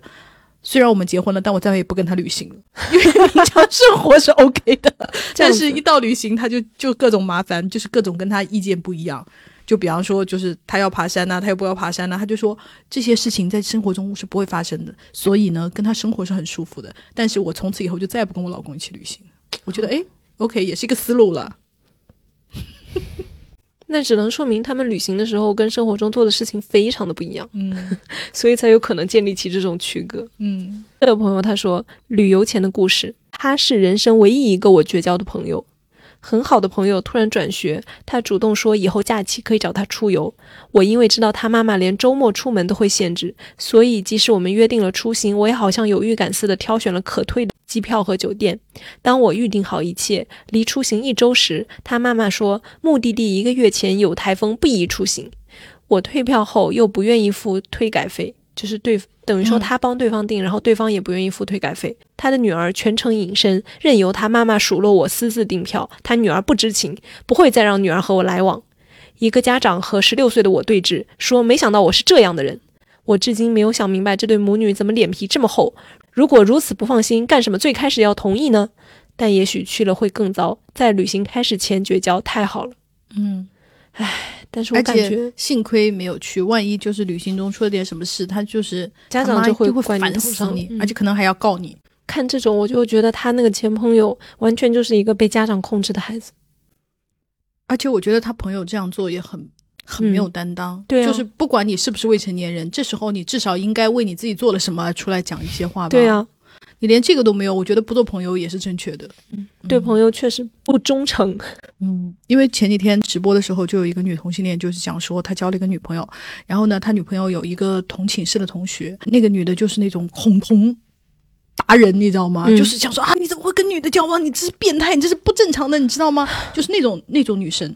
结果他们一起出去玩的时候啊，就是这个女同，她安排了所有的那个行程，因为她是学姐，你知道吗？她就安排了所有的行程啊什么的。你知道，她也有一种想证明我们女的和女的在一起也很好，她就努力想证明自己。然后结果一起去的时候，同女就还是说，哦，你不要跟他在一起了，哦，你这样入党都有问题。但是我就觉得很气愤的是，你女朋友为什么不出来讲？对呀因为女朋友就是默认了，他就那你就觉得他说话是对的啊。就是我更生气的是，你身为在这个关系里面的那个恋人，你一一句话不说，任由你的朋友这样子诋毁你，那你们还做恋人做个屁啊！早就应该分手了。我我更生气的是这个，其实而且我就觉得，不管你是不是认同他，起码你不想为了你的女朋友跟他翻脸吗？嗯那是不是说明这个人在你心中比你跟你女朋友更重要？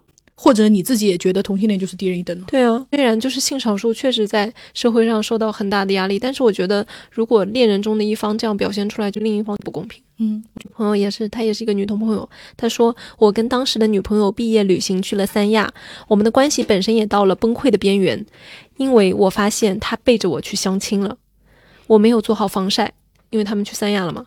然后呢，就晒爆皮了，疼得直哼哼。是我朋友帮我抹的芦荟胶，而女朋友就在旁边给她的偶像打榜。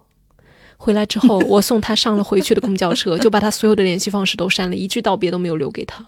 在打榜真的很好笑，对不起。非常有生活细节。对，而且这个也很好笑。他说，我爸和我妈那么多大风大浪都过去了，比如他们一起办了一个厂，比如就他妈意外怀孕，突然生了一个儿子之类的。他说，最近一次大吵要离婚，就是因为一起旅游了一次。回来以后，我妈好像忘了这件事，还找我要策划下一趟旅游。他说，结果我爸偷偷给我打钱，让我跟我妈说没有机票了，就是为了逃避一起旅行。然后这个也是他说，你能想象吗？我和朋友去泰国，旅途中打了起来。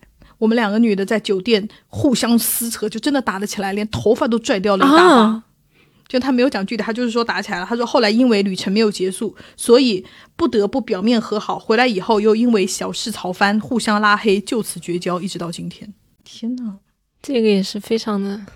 这朋友他说，和大学同学一起出国玩，在睡觉的时候被他偷了一百欧元。这么离谱啊！哎，这个朋友也是很离谱。他说我真的就是跟我，唉，跟我朋友一起去吴哥窟。嗯，他说四十度的高温，他坚持要在那个高棉的微笑雕像下面打坐冥想。啊，就是就是我一想到这个画面都是非常的好笑，因为他说这是四十度的高温下，嗯然后他在那打坐冥想，你也不能走啊。而且四十度高温，地面也会很烫哎。嗯，可能就是冥想的人就是要修行，可能就是要克服这个吧但是真的很夸张，也是。这朋友他说，跟朋友两个人旅游，因为我忌口太多，全程让他决定吃什么，我就吃能吃的。（括号因为我太多不吃，怕只吃我能吃的，他就没有东西吃了。）结果全程因为我吃的少，导致他吃的多，然后我被嘲讽了，真的很生气。我觉得吃不到一起，真的也是去旅行真的很痛苦。因为一盘菜你要是都不吃，那我必须得吃掉。然后我不吃掉的话，我确实又会觉得很浪费。可是我吃以后撑的又很难受，就是真的很很容易那个。天呐，旅游的就是要求真的好高。因为我就会想，因为他那个场景，我又想说，确实两个人都没有错，因为那个被迫吃多了食物的人，就是也会没有，因为他就会感觉被绑架了，就是因为你不吃啊，而且这盘菜我又不能点半份呢、哎，好吧，就我觉得以后这样大家就都都吃麦当劳吧，对，这样最简单。对不对？各吃各的。这个朋友他说订好了迪士尼早鸟票，但是他一大早非要赖床，起来以后还要非要找一个早餐店吃早饭。哦，很多人这样。还有一个朋友就是说，他要去看日出，嗯但是他跟他同行的朋友就是说，嗯，我不吃早餐不能出门。那你吃了早餐肯定赶不上日出啊！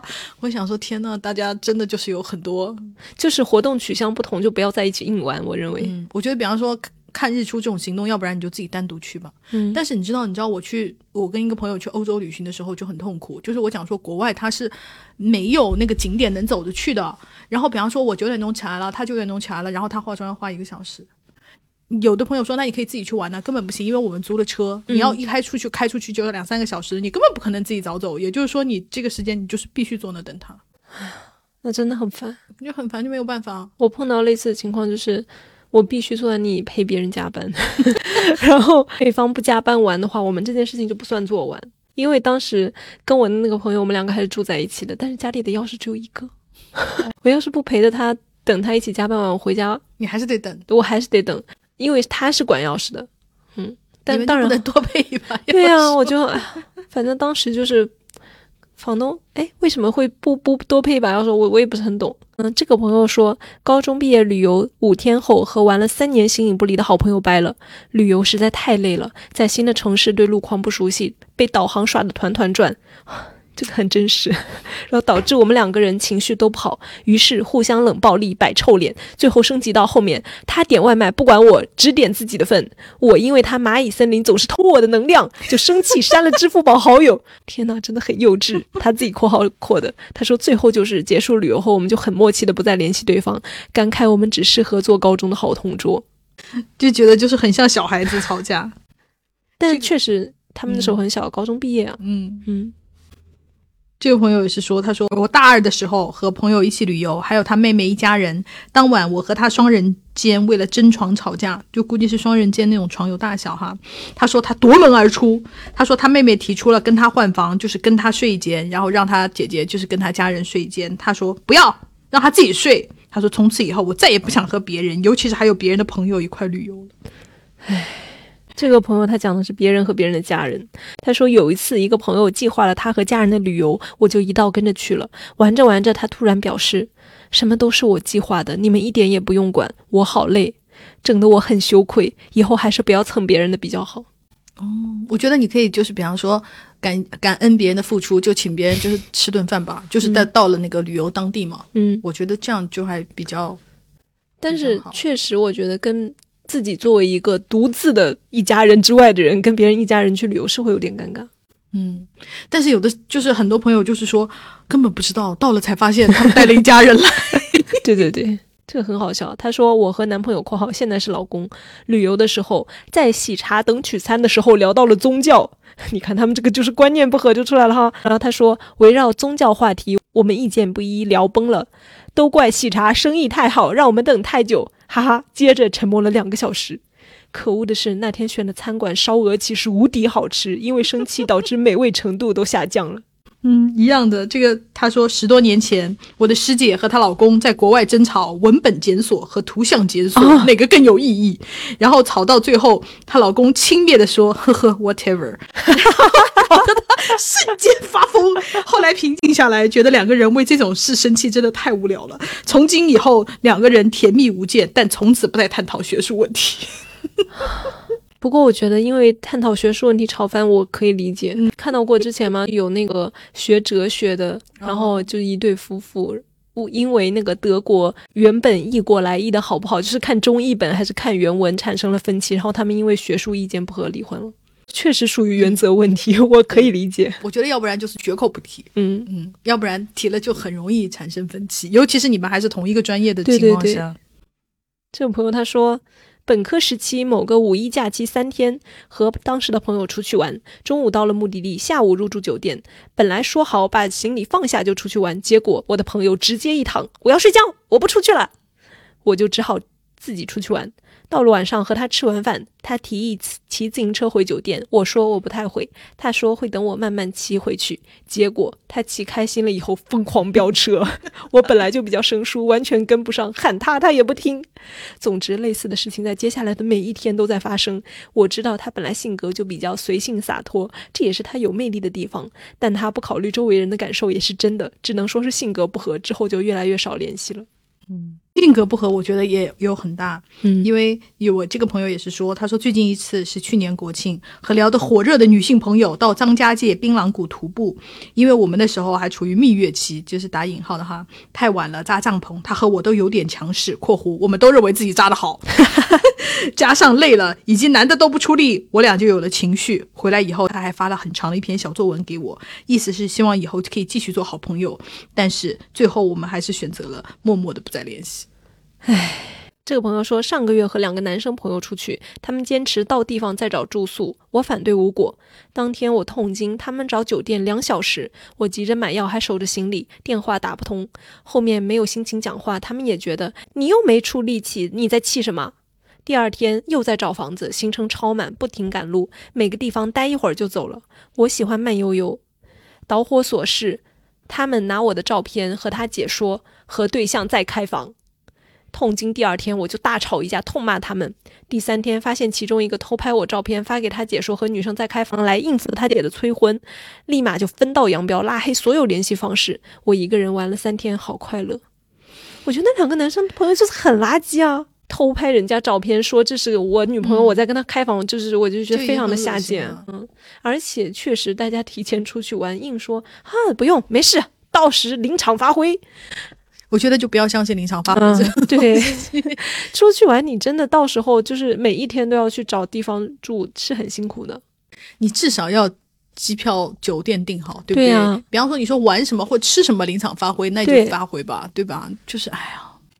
这个也是，他说疫情之前和几个朋友一起去国外，有男有女，出发前已经分配好了住宿，但是呢，他临时变卦，就女字旁的他，就跟他同住的那个女生临时变卦，说我要和我男朋友住一间，让我和另外一个男性友人住一间，还说反正你也和男的合租过，然后我们就绝交了。我觉得这样很就是很过分呢。对啊，你跟男性友人，就算你跟别人合租过，你们也不是住一间房间啊。对啊，而且你这样子，如果你一开始你就说你要跟你的男朋友住一间，大家也可以重新安排啊。你不能到了国外临时变卦啊、你让那种就是很夸张诶。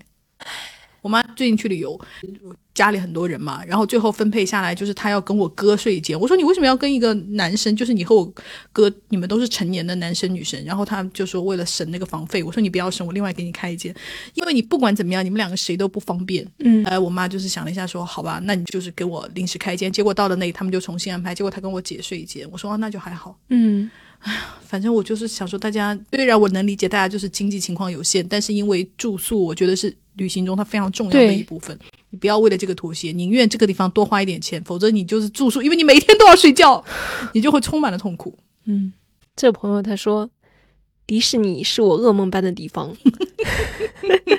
我和前任一起去迪士尼，从头吵到尾，回来直接他提了分手。吵架第一回，拍摄土味小视频，惨遭道德指责。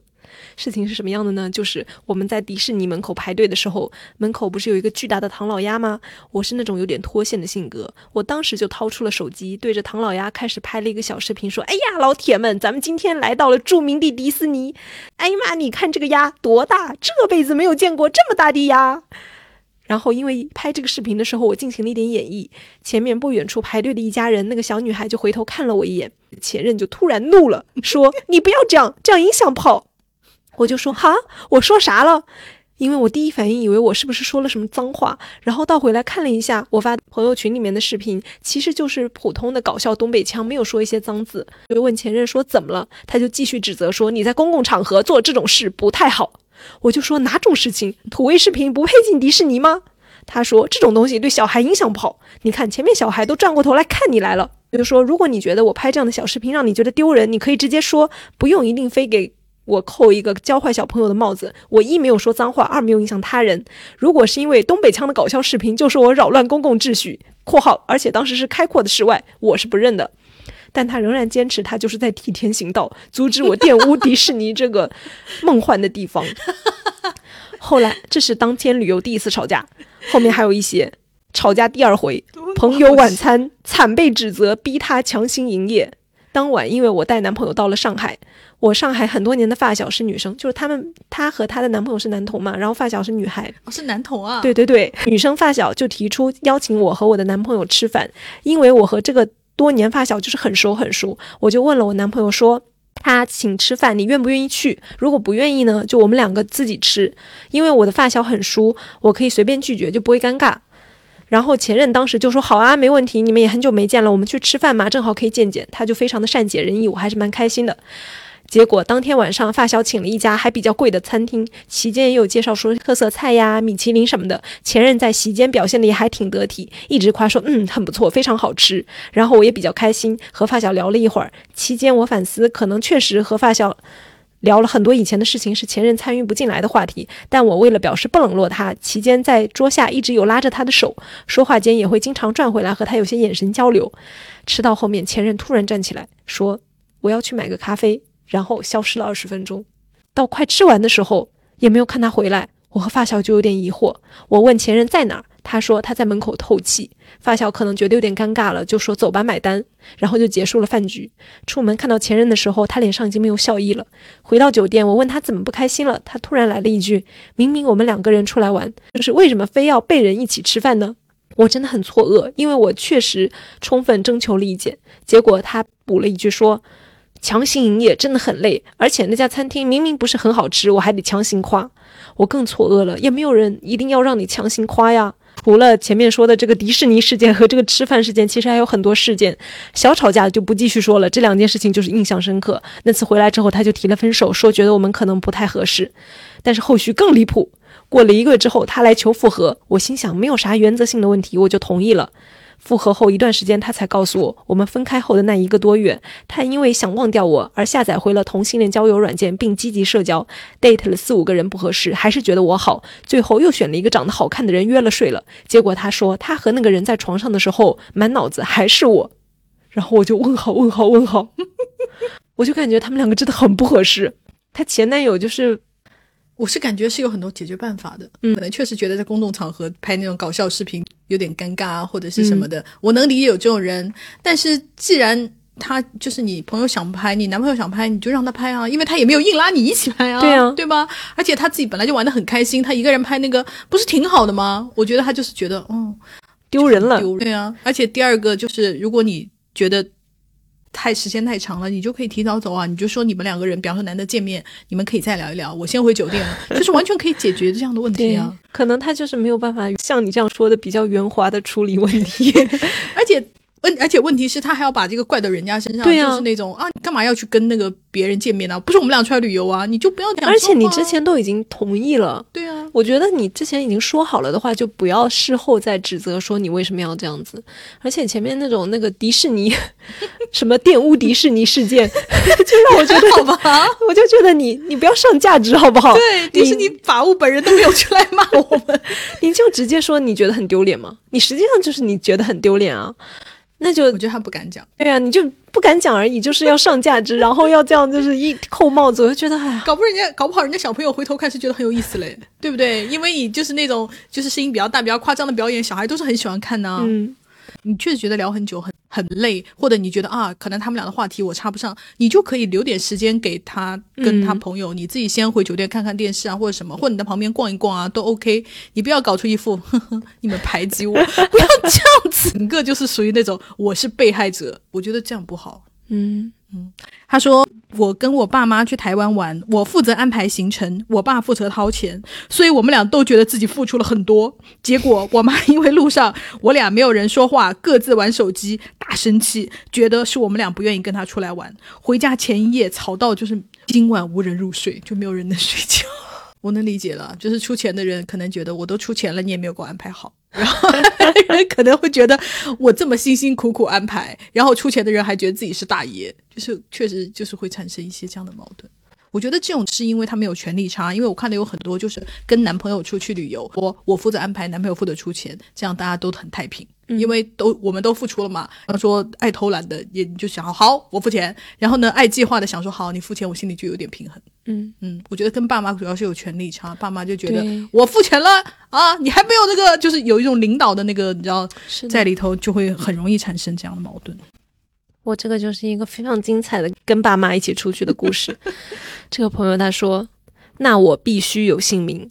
大二的时候，我带爸妈去美国玩，我们大吵一架，还惊动了酒店保安。天哪！起因是我爸非常公主，他打了引号，很自我为中心。前面几天我都没有说什么，中间到了我生日，但我也没有想着过。陪他们陪他们去奥特莱斯买了一整天，晚上回到纽约已经很晚。我爸看到之前吃过的乌冬面餐厅已经关门，还坚持让我给他找其他的乌冬面。我找不到，就买了时代广场那种小推车的炒饭。回到酒店，我爸还一副不情不愿的样子吃了。第二天早上，我在吃我朋友送我的生日蛋糕，我爸在一边拿腔拿调不来吃，还想让我邀请他，真的很典型。我妈说：“算我和他错了，好不好？”我爸才来吃。我立刻说：“你想认错，认自己的，我没错。”我爸立刻怒了，说：“送我出来留学，我翅膀硬了。”太点了，对，就是经典要素出现了。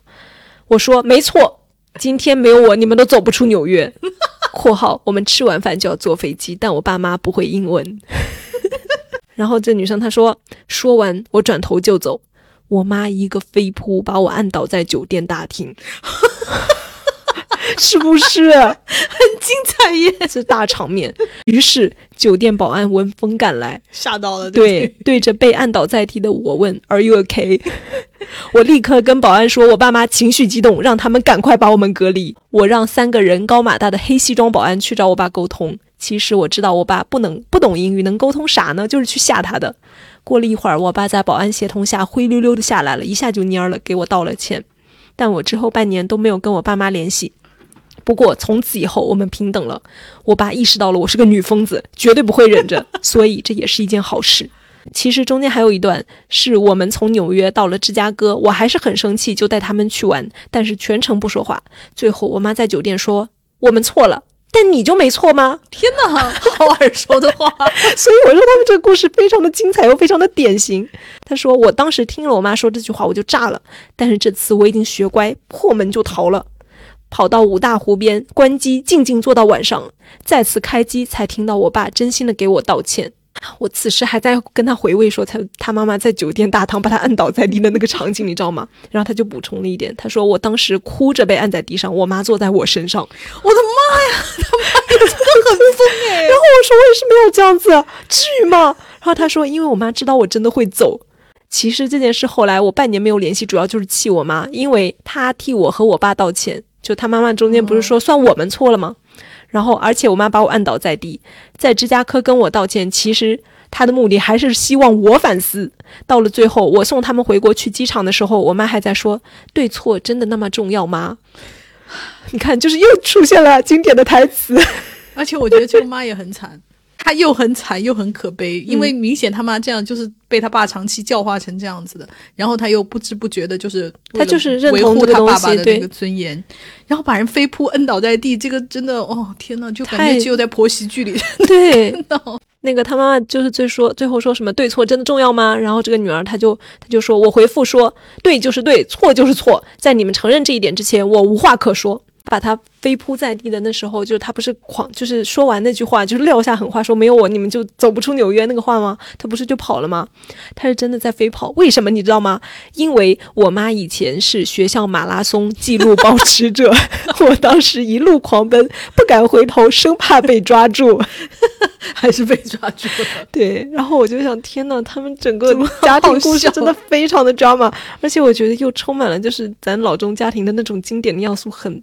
的那种悲伤和就是悲伤、痛苦和好笑夹杂在一起，这这些所有的话我我都听过，所以当他在说这个的时候，我就我非常能够感同身受，而且他反驳的话也是我反驳的时候说过的，我就觉得这样的剧本在无数我们中国的家庭内部上演，太好笑了。然后他爸他说他爸吵架的时候有很多典型的话，什么我是你爸，还有什么你翅膀硬了，这些话也是我爸会讲的。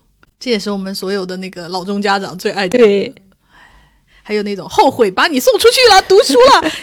对，翅膀硬了，学坏了。唉，这个朋友的也非常精彩。他说：“呵呵，能想到吗？我的一个朋友跟他三个朋友，就他们都是那个夫妇俩，就等于八个人出去旅游，结果是以。”吃火锅把火锅都掀了而结束的，然后底下人就非常吃惊，说怎么了？他说是这样的，他们四个男的是朋友，然后各自带了自己的老婆去自驾游，然后呢，他们分那个两辆车，然后开车基本上就是男生，然后有的女的有一个女的就是非常自己心疼自己的老公，觉得就是因为大家轮流开嘛，觉得自己老公开的里程多了。啊他很辛苦，就是因为这件事开始就是只是讲一些就是比方说嘴比较碎啊，就讲说哎呀我老公开那么多啊，就是一开始这样讲，到最后一天大家说吃顿火锅，因为就要就要散了嘛，就要各自回家了嘛，女的就开始哭了，然后大家就是说你为什么哭？就是一开始就是哄哄她，算算算了，劝劝她，就想说吃完这顿就算了嘛，不要搞那么严肃，越越哭越委屈，就说为什么要吃火锅？也没有人问我们要不要吃火锅，为什么车那么快？就是前面那辆车开那么快，也不等我们。他说你知不知道我老公就是开开车开的本来就开的不太好，这种山路很危险，你们开那么快，你也不等我们。就因为这种事情越来越多，就一直积累，然后就是有一些人就听不下去了，其中有一对就呛了一句，就把火锅掀了，说都别吃了。然后为了各自的老婆，就是护老婆就打起来了。然后底下还有个人评论说，嗯，不管怎么样，还都蛮爱老婆的。我就觉得能旅行都闹成这样，就是真的非常的夸张哎。嗯，因为大家基本上就是那种默默拉黑啊，对对或者心里对暗下决定再也不要跟那个人来啊，很少就是把火锅都掀了。还有像刚刚那个妹妹，就是什么飞扑按倒啊，还有那个什么互相撕头发，我觉得这个都已经 超出我的预料。就是罕见的，就是在咱中国人中国文化里面一种比较罕见的处理方式。对，就是一般如果你说是老外啊，互相拿着枪举着对方，我觉得嗯合理。但是在咱对吧，咱中国一般就是不太会发生。但是那种掀桌子都别吃了的这种场景，我觉得又是熟悉的，对吧？不能说没有见过吧，我是见过的。但是我感觉这都是喝喝多了以后才会就是这样，可能他们当时确实也喝了吧。也有可能喝了点啤酒吧。嗯，但说到那个就是旅游自驾游，确实跟车是不太好跟。嗯前面不可能不觉得自己开得很快，但是后面跟车就会比较困难。嗯，尤其是他刚刚说的那个问题，就是谁开的里程多，这个，哎呀，我又觉得就不要这样计较了，就像跟分那个肥牛谁吃几片一样的，这 确实很难分呢、如果这也要计较的话，就你们自己出去玩吧，因为跟朋友出去总有有一些妥协和退让啊，对吧？有的人其他地方付出的多一点，那你其他地方你就在另外一个地方付出多一点就好了。我有时候就会想，我出去旅游很，我觉得总体比较愉快，但是可能是人家在包容我的。嗯，我也觉得，但是我觉得旅游这种东西就是互相包容吧。对，就是总有你没有办法容忍的地方，那也总有你自己就做的不好的地方。那朋友，你既然要决定大家一起来旅游，那肯定就像结婚一样，你肯定有一些要妥协的地方。我看还有一个，还有一个就是非常典型的，就是一个女生说，她只有一句话，但这句话非常好笑。她说：“哼哼，今天出发去广州，我男朋友现在在动车上用流量下载黄片。” 只有这句话，但是就充满了好笑。非常的经典。对，然后我就想说啊，这也是一个就是现在流量真的不值钱了。哦，还有一个朋友，他说我跟我好朋友一起去旅行，结果途中他接了电话，这个电话一接就是半个小时。他说我就坐在半路的石凳上等，接下来的行程一路无言。然后底下人就说为什么呢？是因为他接了一个电话，躺太久了不高兴了，你就跟他吵架吗？他说不是的，是他那个朋友接了那个电话以后，可能是有一些就是不好的事情，然后他朋友就是心情非常差，差到就是不跟他讲话。结果他们接下来一路都不讲话。确实，你可能人就是会心情不好，但是出来旅行有一个人突然把就是气氛搞得那个凝重了，那就是会影响到所有的人的那个心情啊。我觉得这种事情你可能遇到了，万一人家家里出了什么很不好的事情，可能没法避免。但是要不然，如果比方说这个人，那就可能要直说吧，就比方说。嗯我就是心情不太好，因为我们家里出了点事，那我可能不太想讲话，可能就是要稍微讲一下沟通一下，对对对，哦因为你一直不讲话，旁边的人也不知道要该开口跟你说什么，而且另外一个朋友会很容易产生那种，那我为什么要来哄着你？你突然不跟我讲话，哎，我也就是很无辜啊，对吧？还有一个朋友讲说，呵呵，我和我女朋友就去酒吧玩，第二天朋友就告诉我，看到我女朋友跟酒吧营销，就是那个酒吧卖酒的那个，在卫生间门口接吻，然后我们就分手了。这个也太夸张了吧！好吧，还有这个，他说我跟我最好的朋友一起去旅行，玩第二天他就嫌累不想玩了，最后在酒店旁边的电影院看了一天电影。我觉得这种也是就是，哎，那就分开行动吧，他看电影，你去玩吧。嗯，但是有很多人都是说我们一起去旅行，就是不想要一个人呢、然后还有朋友就说他自己基本上都是一个人旅行，但是我又觉得一个人旅行就是有很多的问题，比方说很危险。第二个可能就是成本会比较高，因为很多人就是想找人分摊一些住宿啊或者是什么的嘛。尤其是女生，我觉得一个人旅行确实就是有很多危险，尤其是喜欢的那个作者位于，一个就是网文作者，然后他基本上写的都是探险类的那个小说，他很多都是取材于个人的自驾游经验，他经常去什么川藏啊，或者是什么敦煌、甘肃啊那些，就是自己开车去旅游。我看他，他就讲说，就是路途上还是遇到蛮多惊险的事情的，嗯尤其是因为他还不是一个人哈，如果是女生，你非常爱旅游，你要一个人去的话，确实可能有一些。就是个人安全上的，可是如果你是，比方说你是巨石强森，这个这方面你可能担心的就会比较少一点。嗯，我有个朋友，她就是女生，非常非常，而且她不是说在国内，她是出国自己一个人背包游，她就遇到过非常多次抢劫。嗯，嗯，但是她就是那种长得比较可爱的那种小妹妹，像有有点像儿童的那种女孩，你知道吗？然后有一次被抢劫了之后。人家还没有跑远，然后他就大喊：“你把护照还给我！” 然后人家就是看他好像像个小孩一样很可怜，嗯就远远的把护照投掷给他。那还好，嗯因为你要重新去大使馆办护照，真的非常非常的麻烦对，而且你要就当地，你就至少要停留三天五天，要等他办好啊什么的。嗯跟我妹去那个纽约啊，然后我们住在那个唐人街，那个纽约那个唐人街旁边，本来就是治安不是特别好，晚上其实都不是很晚，大概八点钟，你想有能有多晚？那个店买了一点，就是第二天早上吃的饼干啊什么的，就是八点多钟回酒店的时候。很多那种黑人就是旁边那种游荡，然后看上去就是不是很安全，然后那些黑人还很爱上来跟你搭讪，然后就是会跟你讲一些类似传教一样的，就是我、哦我觉得是传教，但他可能不是真的传教哈。然后因为我们就是说 no thank you，就是我们要回酒店了，就是讲一些这样的话，然后他就有点堵住你不让你走的样子，哦，你就会觉得很害怕，因为我们两个女生，然后那个黑人每个看上去都是有两米高，你就已经产生了心理上的恐惧了，你知道吗？尤其他还有点拦住不让你走的样子，嗯然后又大声的跟你讲话，你就是会很害怕。八点钟那个附近其实就没有很多人了，女生出去旅游就是会担心这个。嗯好，这个朋友的留言，我觉得就是他就是如何造成 吵架的，因为他说我这个人就跟同学同学朋友出去旅游就必须听我的，如果不听我的，我真的会就是摁在地上捶爆。就是我估计他是做攻略的那个人，嗯所以就是如果不按他的攻略的话，就很容易抓狂。那就是旅行中就是有各种意外产生啊，就不可能完完全全的 stick to the plan 啊。就比方说你们会迷路，对，迷路的话，你就没有办法在规定的时间到达景点。因为我们去京都玩的时候就迷路了，因为我们要去找那个换那个和服的地方就找不到，然后就迷路。所以我就觉得，哎呀，就是种种原因吧。对啊，容许一些变化吧，随遇而安一点，因为你在一个陌生的地方肯定会有变数的。还有一种就是像我妈那种的，就是一定要吃中餐厅，无论到任何地方都一定要吃中餐厅。甚至有一次我们就是在悉尼的那个动物园，动物园里面没有中餐厅，它只有一家餐厅，就是一个类似麦当劳的那种，就是汉堡的。没有办法，我们只能吃汉堡。然后我妈就是那顿不吃，我也不会吃这些东西，然后就非常痛苦，因为你就没有办法任何一餐就是享受一下当地的美食啊是没有办法，因为你不可能让他一个人去吃中餐厅。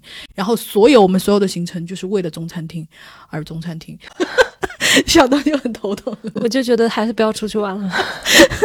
对我们今天讲了这么多，就是旅游上的痛苦的地方，我觉得最大的那个就是，如果你是尽孝之旅，你就本着一种修行的那种心态，因为我每次都是本着修行的心态，这样你就会好很多，就是有点像重启人生那样的积功德，就是因为你生活习惯什么的，就是时代跟爸妈太不一样了，嗯，所以就是如果你不抱着这种修行的心的话，就是很容易就是。就是在在旅行的过程中崩溃，然后你又想说，我又出钱，我又做旅游计划，我到底是为了什么？就是会产生一些人生的疑问。但是当你有答案说这是在修功德，你就会好很多。好痛苦的自我安慰。那怎么办呢？哎，我就感觉听了大家这么多旅行闹翻的故事，最让我留下印象深刻的依然是我们的亲子之友 就是感觉怎会如此，充满了就是中国的京剧和一些就是经典的场面和一些就非常 drama 的争吵，可能就是你之前讲的，现这种根本原因还是权力差。对，就是像很多，比如说朋友啊、伴侣之间的，我们刚刚说的很多问题，讲到底，可能通过你筛选一起的旅伴呐、或者大家彼此尊重，就是稍微好商量一点呐、或者就是大家凑合凑合吧，都是还可以解决。但是，一旦落到亲子关系，大家一起出去旅游，始终父母压着你这一头的话，就是很难，嗯没有办法从根本上避免这个矛盾。嗯。而且我觉得还有很多矛盾，其实就是是有解决办法的。嗯就你比方说像我们刚刚说的，就是那个男同朋友的那对，其实你换一种说法，我认为大家都是可以接受的。嗯他不是那种跟爸妈一样的不可调和的矛盾。我觉得我印象还很深的是，不是今天收到的评论，是我原来看到的一个帖子，就是在小红书上的帖子，就是那个妹妹说真旅伴，然后底下人就问她怎么了，她说我在长沙旅游，我跟我男朋友一起来的，但他在酒店里就不想出门，他就在这打游戏。可是我很想出去逛，可是我就是不熟，想争一个在附近的女孩，然后。回复的就说：“我跟你情况一样，要不我们一起出来玩吧？”然后我觉得这也太荒谬了吧！结果变成两个陌生的女孩一起去逛街了。我觉得天呐，帖子机有点出乎我的意料，你知道吗？我看到这种帖子的时候，我有时候会想，就是到底是什么把异性恋的男女 就是联系在一起？就是你看，你们吃啊，可能吃得到一起吧？可能就是呃，可能吃睡。能在一起，但是兴趣聊嘛聊不到一起，玩嘛玩不到一起。那而且 OK，很可能在这个这对异性恋的男生还是有一种，你看我都陪你出来玩了，我牺牲多大呀的那种心态。就是如果你们真的是这样的情况，以后就不要一起出来玩，大家各自找男的找男的，女的找女的好了。是这样，就像刚刚那个朋友一样的，跟老公再也不出去旅行，但平时生活还不错，也是一个方法。好，那我们今天就到这里喽。好，我们下次见喽，拜拜，拜拜。